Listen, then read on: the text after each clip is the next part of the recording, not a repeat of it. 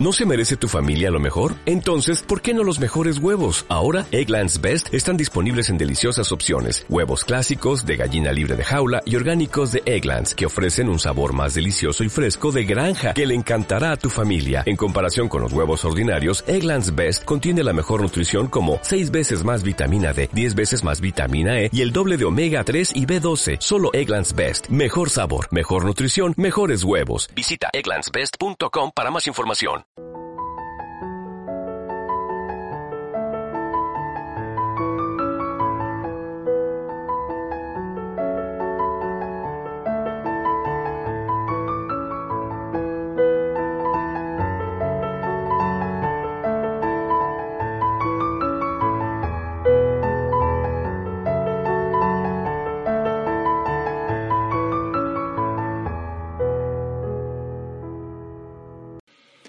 Bienvenidos al podcast Como Pediatra y Papá, este espacio para hablar, para charlar sobre los temas que ocupan y preocupan a los papás, a las mamás, a los que cuidan a los niños. ¿Qué tal? ¿Cómo les va? Hoy estamos en el primero de mayo, se está emitiendo este capítulo en ese día y bueno, quiero saludar especialmente a todos los trabajadores y trabajadoras eh, que disfruten de este día, que descansen los que puedan, los que tengan que trabajar que también disfruten el día trabajando. Porque bueno, el trabajo no solamente es eh, una ocupación, sino que también es muchas veces un placer, un privilegio, un derecho. Bueno, un saludo grande a todos y les deseo que tengan un, muy buen día y buen festejo. Bueno, en el día de hoy, día viernes, es día de casos de la guardia. Sí, bueno, hoy vamos a presentar otro caso que ocurrió esta semana, lo pude ver el martes de esta semana y se terminó resolviendo esta semana, así que me vino bárbaro para presentarlo ahora. Agradezco a los padres que me permitieron publicar las fotos que están en la portada de este episodio. Lo pueden ver en el blog, ahí van a estar todas las imágenes. Bueno, ¿de qué se trata? este es un bebé de 7 meses, varón. ¿sí? No vamos a dar el nombre para no dar datos de identidad pero consulta a la mamá muy preocupada porque venía con fiebre. El antecedente viene así. El día viernes pasado le colocaron la vacuna, la vacuna de los seis meses más la antigripal, en un vacunatorio de una maternidad de acá de la ciudad de Córdoba. Y el día sábado comienza con fiebre, fiebre alta, picos bastante seguidos, difícil de manejar, con los antitérmicos comunes, está usando paracetamol y empezó a preocupar a la mamá, esperó un par de días a ver qué pasaba, pero veía que la fiebre continuaba. El día lunes consulta a un hospital donde lo ven por guardia, le evalúan y no se encuentra un foco de la fiebre, claro, así que le siguen indicando el mismo tratamiento, antitérmicos, pautas de alarma. Y el día martes vuelve la mamá porque le sigue preocupando que seguía con fiebre y lo notaba un poco irritable al bebé ahí lo, veo yo, la verdad que no había un examen, un examen físico muy, muy claro, sí, entonces ante la situación actual decimos que bueno, los diagnósticos posibles eran eh, una fiebre sin foco, que es lo que se le dice, que posiblemente son cuadros virales, casi todos banales, pero también estamos con muchos casos de dengue, entonces que no se podía descartar eso, por lo tanto deberíamos solicitar un laboratorio para orientarnos en el diagnóstico. Pero ya ahí le advertí que era posible de que empezara con un exantema, o sea, con un sarpullido, como decía. Y le dije a la mamá, bueno, por favor que me enviara por email los resultados del laboratorio y nos quedábamos en contacto por telemedicina.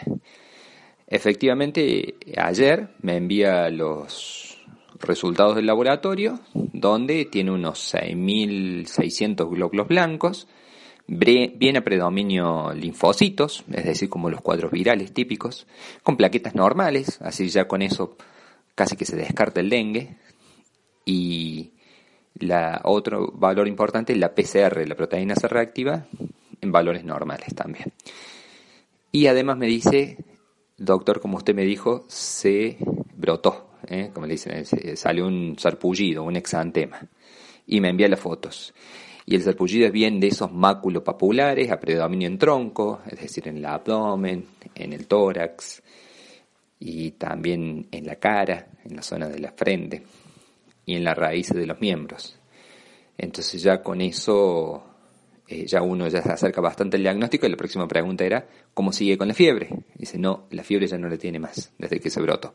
Bueno, este cuadro así, que son fiebres de 3, 4, a veces hasta 5 días, que no se sabe muy bien el foco y que después aparece un exantema y que está asociado a un laboratorio que tiene bien un rasgo de, de virosis, es bien característico de un cuadro que se le llamaba la sexta enfermedad o exantema súbito. ¿Sí? Bueno, algunos lo conocerán, otros no tanto. Y es producido por un virus, el herpes virus número 6, o también el número 7 en menos frecuencia, pero habitualmente es el herpes virus número 6 y se caracteriza por ese cuadro tan llamativo de tanta fiebre y es lo que más preocupa la fiebre. Inclusive este virus en sí no trae muchas complicaciones, la mayor frecuencia de complicaciones se viene dada por las convulsiones febriles asociadas. Que ojo, no es que el virus provoque por sí mismo convulsiones, sino que en los niños que están predispuestos a hacer convulsiones febriles, como este cuadro da mucha fiebre, suelen convulsionar durante la evolución de este cuadro.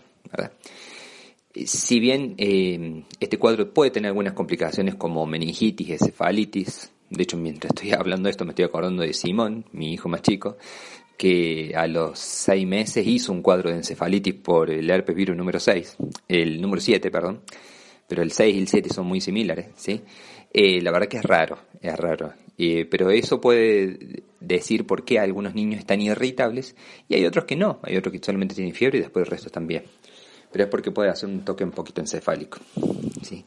Eh, ¿Y cómo se contagia? Bueno, como los virus estos son virus de contagio respiratorio, entonces, puede haber sido por contacto de saliva, puede haber sido porque tocó alguna superficie contaminada. ¿eh? Los niños en esta edad es muy común que toquen este tipo de superficie y siempre se dan niños así de seis meses hasta el año, hasta los dos años. Es raro que después de los tres años aparezca. ¿eh? Habitualmente el pico máximo se suele dar entre los seis meses y el año, año y medio. Eh, puede tener otros síntomas, sí, hay algunos pacientes que pueden tener síntomas como diarrea, diarrea leve, un tercio de los casos más o menos tiene una leve diarrea. Eh, algunos pueden tener síntomas respiratorios altos, como garganta roja, como un oído, un tímpano un poquito congestivo, sea, lo que nosotros decimos que está un poco colorado el oído, ¿sí? Y algunos pueden tener inclusive un cuadro de catarro alto, eh, o alguno un broncoespasmo, sí, que está predispuesto a ese broncoespasmo. Bueno, este es el cuadro clásico, es un cuadro que es muy frecuente, que asusta mucho, pero que gracias a Dios no trae complicaciones porque se resuelve espontáneamente. Bueno, espero que les haya interesado este caso, espero que a algunos les haya servido. Algunos se acordará si tuve un bebé, cuando tenía un bebé chiquito a lo mejor seguramente le pasó. Bueno, si alguno tiene algún comentario, algo más para aportar, por favor espero sus comentarios, sus sugerencias. Síganme en podcast y sigan eh, suscribiéndose a los canales, así pueden recibir eh, cada una de las novedades del canal. Que anden muy bien. Y les deseo un buen fin de semana. Gracias.